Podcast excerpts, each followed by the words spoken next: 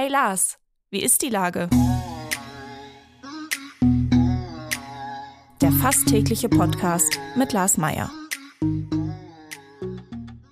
Wie ist die Lage? Unser fast täglicher Podcast in Kooperation mit der Hamburger Morgenpost, der Gute-Leute-Fabrik und Ahoi Radio spürt tagesaktuellen Fragen nach. Mein Name ist Lars Meier und ich rufe fast täglich gute Leute aus Hamburg an. Unser Partner, der das diese Woche möglich macht, sind die Hamburger Originale. Seit ihrer Gründung konnte die gemeinnützige Initiative 150 Unternehmen dafür begeistern, Hamburg neu zu denken. Mutiger, engagierter, gemeinschaftlicher, für ein Hamburg, das durch seine Vielfalt überzeugt. Sei auch du dabei, Hamburg besser zu machen. Für dich, für uns, für Hamburg und für mehr Franzbrötchen auf der Welt. Das war Werbung. Herzlichen Dank. Heute befrage ich den Gründer von Metzgers, Mike Griesch. Ahoi, Herr Griesch. Moin, moin und vielen Dank für die Einladung. Ja, sehr gerne. Lieber Herr Griesch, oder wir haben uns, glaube ich, sogar schon auf Mike geeinigt. Also, lieber Mike, Metzgers klingt erstmal nach einem sehr traditionellen Fleischer. Was macht ihr da genau? Grundsätzlich ist das unsere Wurzel, genau. Wir sind ein traditioneller Fleischer. Wir ähm, haben eine Tradition. Ich habe eine Familientradition dahinter. Ähm, mein Großvater war Metzger oder Fleischer, wie man hier in Norddeutschland ja sagt. Mein Onkel hat das damals weitergeführt und ja, ich habe dann die dritte Generation jetzt angetreten. Und ähm, viele Rezepte sind tatsächlich bei uns auch äh, noch sehr traditionell. Ähm, aber wir haben das Konzept ein bisschen aufgepeppt, würde ich sagen. Wir sind, haben es ein bisschen sexy gemacht, wir haben es ein bisschen ins, ins äh, neue Jahrhundert gebracht oder ins nächste Jahrzehnt, wie man auch so sagt. Ähm, ja, und das ist das, was wir tun für Leute, die jetzt äh, keine Kunden von euch sind, wir wollen jetzt nicht zu viel Werbung machen, aber trotzdem ist es, glaube ich, schon ziemlich, wenn man bei euch im Laden ist oder vor, vor dem Tresen steht, dann sieht man schon, dass da ein paar andere Sachen passieren. Also auch von der Rezeptur her. Was wären denn so zwei, drei Produkte, die ihr wirklich anders anbietet? Weil ich sag mal, das, das äh, Fleisch als solches, das kriegt ja fast jeder jetzt schon mittlerweile hin, dass mhm. es bio, lokal und was weiß ich ist. Genau, also ähm, unser, unser Alleinstellungsmerkmal im, im, Bereich ist tatsächlich unser Grillwurstsortiment. Da haben wir eine ganz tolle Auswahl. Ähm, Gerade auch diese groben Spezialitäten wie eine Salsiccia, wie eine Merguez, Lammbratwürste, geht natürlich in Grill und Pfanne, ähm, aber da, da haben wir schon einzigartige äh, Rezepturen entwickelt, die ähm, geschmacklich äh, wirklich viele, viele Fans gefunden haben. So, und ähm, im Bereich Aufschnitt äh, haben wir einen ganz tollen Kochschinken. Ähm, da würde ich sagen, ähm, unterscheidet sich das gar nicht so viel von den Rezepturen, die es mal gab. Ähm, aber die Qualität, einmal, einmal dadurch, dass wir natürlich äh, eine hohe Qualität an, an, an, äh, von, von Tieren haben, die uns zur Verfügung stehen, als auch die, die, der handwerkliche Prozess dahinter, machen diese Produkte dann zu was Besonderem. Jetzt hast du ja im Grunde radikal alles geändert. Äh, ihr habt den Namen geändert, äh, eure Mitarbeiterinnen und Mitarbeiter sind in stylischen schwarzen Klamotten gekleidet. Äh, das ganze Erscheinungsbild, auch, dass ihr überhaupt eine Webseite habt. Ich, ich würde jetzt fast behaupten, nicht jede Metzgerei hat, hat eine eigene Webseite.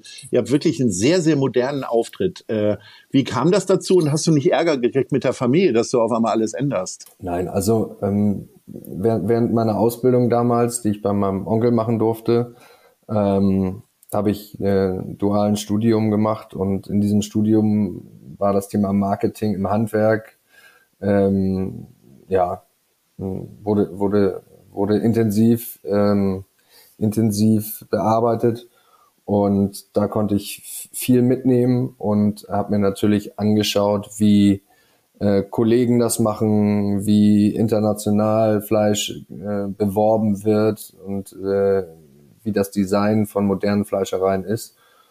Ja, und da hat man sich so überall das rausgesucht, was man schön findet, ähm, womit man sich auch identifizieren kann. Ne, das ist äh, für unsere Mitarbeiter auch wichtig, dass sie eine Brand haben, ähm, die sie für die sie einstehen, ähm, die sie gerne tragen. Ne? Das fängt bei der Arbeitskleidung an. Ähm, also unsere Mitarbeiter sind sehr glücklich darüber, dass wir nicht diesen klassischen Nadelstreifen Fleischerkittel haben als Arbeitskleidung, sondern ein T-Shirt oder ein Hoodie oder, oder halt ein Hemd mit einer, mit einer, mit einer dezenten ähm, Schürze dazu. Ja. Ihr habt ja mehrere äh, Filialen in Hamburg, seid auf verschiedenen Wochenmärkten vertreten. Äh, wie sehr stehst du denn tatsächlich noch hinterm Tresen oder darfst selber noch Wurst machen oder bist du der ganzen Organisation jetzt so entwachsen, dass du eigentlich nur noch Buchhaltung machst und so theoretischen Krams? Ja, in dieser Woche tatsächlich ist es fast nur noch Buchhaltung, weil es bei uns auch einige Umstrukturierungen gibt. Ähm, und natürlich das Thema Digitalisierung und ähm, Marketing, das betreut einen ja irgendwie jede Woche. Ich versuche ähm, Freitag, Samstags immer mit in den Verkauf zu gehen, mal auf dem Wochenmarkt, mal in den, in den verschiedenen Stores, im, ne, meistens im AIZ, weil ich hier auch um die Ecke wohne. Das ist natürlich dann immer eine, eine schöne Anfahrt. Ähm, ja, mir ist wichtig, dass ich nah an den Kunden dran bin, nach wie vor. Ähm, und äh, die meisten Kunden kommen ja am Freitag, Samstag, so dass man da immer mal eine Rotation hat und die sieht und natürlich auch für die Mitarbeiter da bin, ne? dass man auch die den Kontakt hat, dass man sieht, was da passiert, was man verbessern kann. Ja, das sollte nicht zu kurz kommen. 2020, also mitten in der Corona-Zeit, habt ihr dann auch noch ein Restaurant eröffnet, die Speisewirtschaft. Da gehört ja doch wohl ganz schön Mut dazu, oder? Mut oder ganz viel Glück, ne? Ähm, also der Mietvertrag war unterschrieben und ähm, dann, das war glaube ich im Oktober, September, Oktober. Wir haben dann schon mit dem Umbau angefangen und ähm, ja, dann äh, ging es ja im Januar, also im März so richtig los mit, mit, mit Corona, der erste Lockdown. Und ja, das war für uns natürlich eine, eine schwere Zeit. Ähm, wenn, man, wenn man überlegt, dass wir 2017 gestartet sind, haben wir jetzt von ja, fünf, fünfeinhalb Jahren, die wir, die wir am Start sind, zweieinhalb Jahre äh, unter pandemischen Einflüssen gearbeitet ja, was uns natürlich auch zu schaffen gemacht hat, aber wir hatten zum Glück ja den Fleischverkauf immer als, als Ausgleich. Äh, zum Glück auch für uns, für unsere Mitarbeiter, dass die sozusagen weiter beschäftigt werden konnten, auch während der Pandemiezeit. Ne? Mhm. So, und wie, und wie kam es jetzt auf die Idee, ein Restaurant zu machen? Einfach um das, was ähm, tagsüber nicht verkauft wurde, dann abends ins Güllerschein zu schmeißen? Oder? Nee, also wer die Speisekarte sich in der Speisewirtschaft mal angeschaut hat, der weiß, dass genau das nicht passiert. Wir kochen das schon auf, auf hohem Niveau. Ja, das war eigentlich immer ein Traum. Ne? Also als wir mit Metzgers angefangen haben, ähm, wir waren ja damals zu dritt, die Gründer, haben wir gesagt, okay, irgendwann machen wir mal ein richtig schönes Restaurant, wo wir abends auch gerne essen gehen würden. Und ähm, ja, Baram und ich sind dann auf, äh, durch Zufall auf die Location in, in Winterhude gestoßen und äh, hatten Glück, dass wir die dann auch bekommen haben. Und ähm, das war so das i-Tüpfelchen auf dem bis jetzigen Konzept. Ne? Ja. Äh, kommen wir mal weg von eurer Situation, eher so ja. hin zu der allgemeinen Situation. Es vergeht gerade kein Blick äh, in eine Tageszeitung, äh, da, dass man sieht, dass ein Handwerksbetrieb wieder schließt wöchentlich.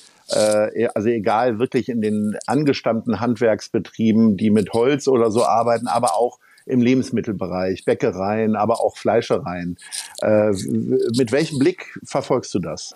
Ja, ähm, es ist schon erschreckend. Ähm, es sind natürlich viele Betriebe, die ähm, ähm, von Kollegen geführt äh, werden, die teilweise kurz vor der Rente stehen, ähm, bei denen der Modernisierungsprozess äh, sehr kostspielig sein würde, ähm, also die, die viele Jahre vielleicht auch nicht investiert haben. Ähm, es ist es ist so, dass die, die die wirtschaftlichen Parameter im Moment ja, einem das Leben echt schwer machen, muss ich immer selber ein bisschen schlucken, weil ähm, natürlich haben wir Energiekosten, die irgendwie auch mit dem, mit dem Deckel ähm, bei, beim Doppelten sind, wie wir vorher hatten. So, ähm, es ist für unsere Mitarbeiter, ähm, was auch nachvollziehbar ähm, ist, ähm, schwierig mit dem Geld auszukommen, was sie was sie äh, verdienen, weil die Nebenkosten, die Lebenshaltungskosten einfach auch steigen. So und ähm, ja, es ist ein ganz schöner Kampf. Ne? Der Rohstoffpreise sind hoch. äh, in allen Bereichen ähm, muss man schauen, dass man ähm, kostenoptimiert arbeitet, ne? also Prozesse verschlanken und, äh, und Einkaufspreise prüfen, ähm, in, in Gespräche mit den Vermietern gehen und äh, gucken, dass man ja alles, alles optimiert. Ne? Sagst du, okay, wir haben Glück gehabt, weil wir frühzeitig gewisse Strömungen erkannt haben und uns moderner aufgestellt haben? Oder äh, äh, siehst du da möglicherweise auch eine Wand auf dich zukommen? Oh, das ist schwer zu sagen. Also auch, auch, wir haben uns sicherlich ähm, gut aufgestellt. Wir haben jetzt auch noch, ähm, wir werden das noch ein bisschen optimieren. In, zum Beispiel werden wir eine PV-Anlage, also eine Photovoltaikanlage bei uns in der Produktion installieren. Ähm, das sind alles Sachen, ähm, die natürlich helfen und die uns äh, wettbewerbsfähig machen. Ähm, wir haben uns von, von den Vertriebswegen so aufgestellt, dass wir in der Pandemie nicht allzu viele ähm, Verluste hatten. Ähm, aber und, und ich gehe einfach davon aus, dass wir jetzt durch sind mit dem Thema. So, dass wir jetzt nach vorne blicken können und dass, dass man, dass man äh, auch die Chance kriegt, jetzt kontinuierlich ähm, mit mit dem gleichen Umsatz, mit gleichen Bedingungen einfach zu arbeiten. Inwieweit ist denn vegane oder vegetarische Wurst für euch ein Thema? Ich sage mal, das Beispiel Rügenwalder mhm. Mühle äh, hat ja gezeigt, dass so ein kompletter Turnaround, nämlich also von schlimmer, schlimmer Teewurst hin zu veganer Wurst doch sehr erfolgreich sein kann. Also jetzt habt ihr keine schlimme Teewurst, aber äh, ist, das ein, ist das eine Idee? Ein ganz spannendes Thema. Ähm, ich habe es mehrere Jahre beobachtet und habe mich immer davon distanziert, muss ich eher sagen, weil ich, ähm, weil ich der Meinung bin, dass ähm, also jeder kann essen und machen, was er möchte ähm, und das auch ähm, wie und wo er möchte.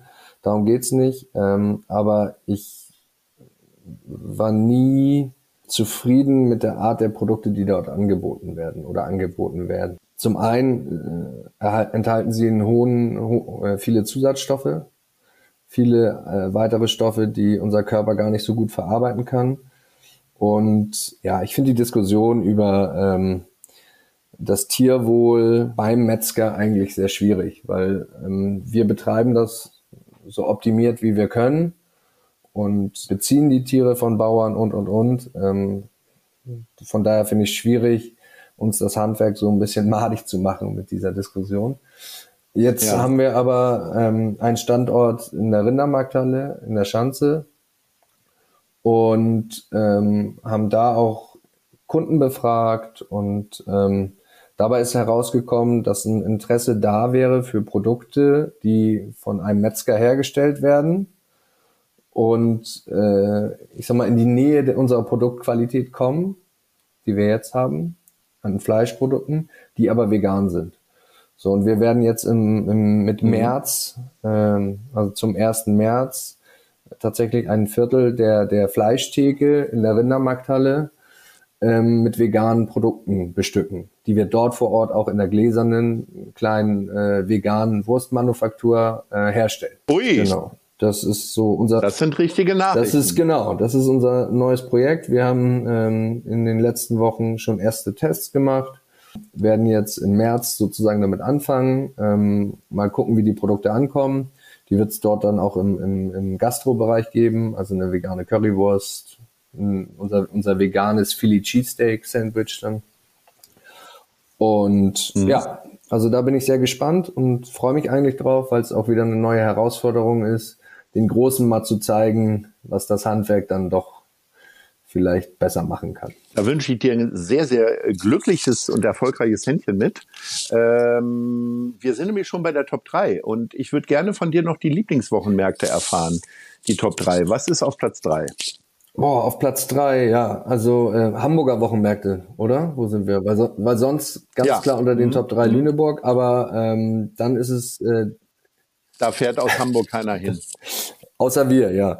Ähm, Genau. Ja, ähm, nee, Goldbeck-Ufer in Winterhude. Das ist ja in der ja. Nähe der Speisewirtschaft. Äh, ja. Ein ganz toller Wochenmarkt. Wir haben da auch am Anfang eine Fleischtheke gehabt und jetzt sind wir nur noch auf dem Wochenmarkt. Das ist immer, immer eine tolle Stimmung, tolle Leute, tolle Kunden, macht richtig Spaß. Ja. Genau. Platz zwei? Platz zwei ist ein ganz neuer Wochenmarkt, den wir äh, befahren. Das ist in Duvenstedt. Ähm, ganz kleiner Wochenmarkt. Mhm. Ist das Ja, noch ist Hamburg? noch Hamburg. Duvenstedt ist noch Hamburg. ähm, Ja, okay. Und genau, ganz kleiner Wochenmarkt von jedem äh, Beschicker sozusagen, von jeder Beschickerart ein Stand und äh, aber tolle Atmosphäre auch. Ne? Mhm. Genau. Und, Und Platz eins? ja, Platz eins ist äh, die Grundstraße in Eimsbüttel, auch ein Markt, den wir ähm, von, von Beginn an sozusagen von unserer Marktkarriere äh, befahren und ähm, hat sich ganz toll entwickelt, immer eine tolle Stimmung, ähm, ja, Musik äh, ist am Start, Kaffee ist am Start, richtig gute Sache. Sehr schön. Lieber Mike, vielen Dank für dieses wunderbare Gespräch, für die Einblicke äh, in eure Fleischerei. Das gilt natürlich für alle Fleischereien, denen wir die Daumen drücken, ähm, denn ähm, das ist ein wichtiges Handwerk und der gute Umgang damit, den lernen wir nur durch euch. In diesem Sinne sage ich Ahoi und bis bald. Bis bald, euch einen schönen Tag. Dieser Podcast wird präsentiert von der Gute-Leute-Fabrik, der Hamburger Morgenpost und Ahoi Radio.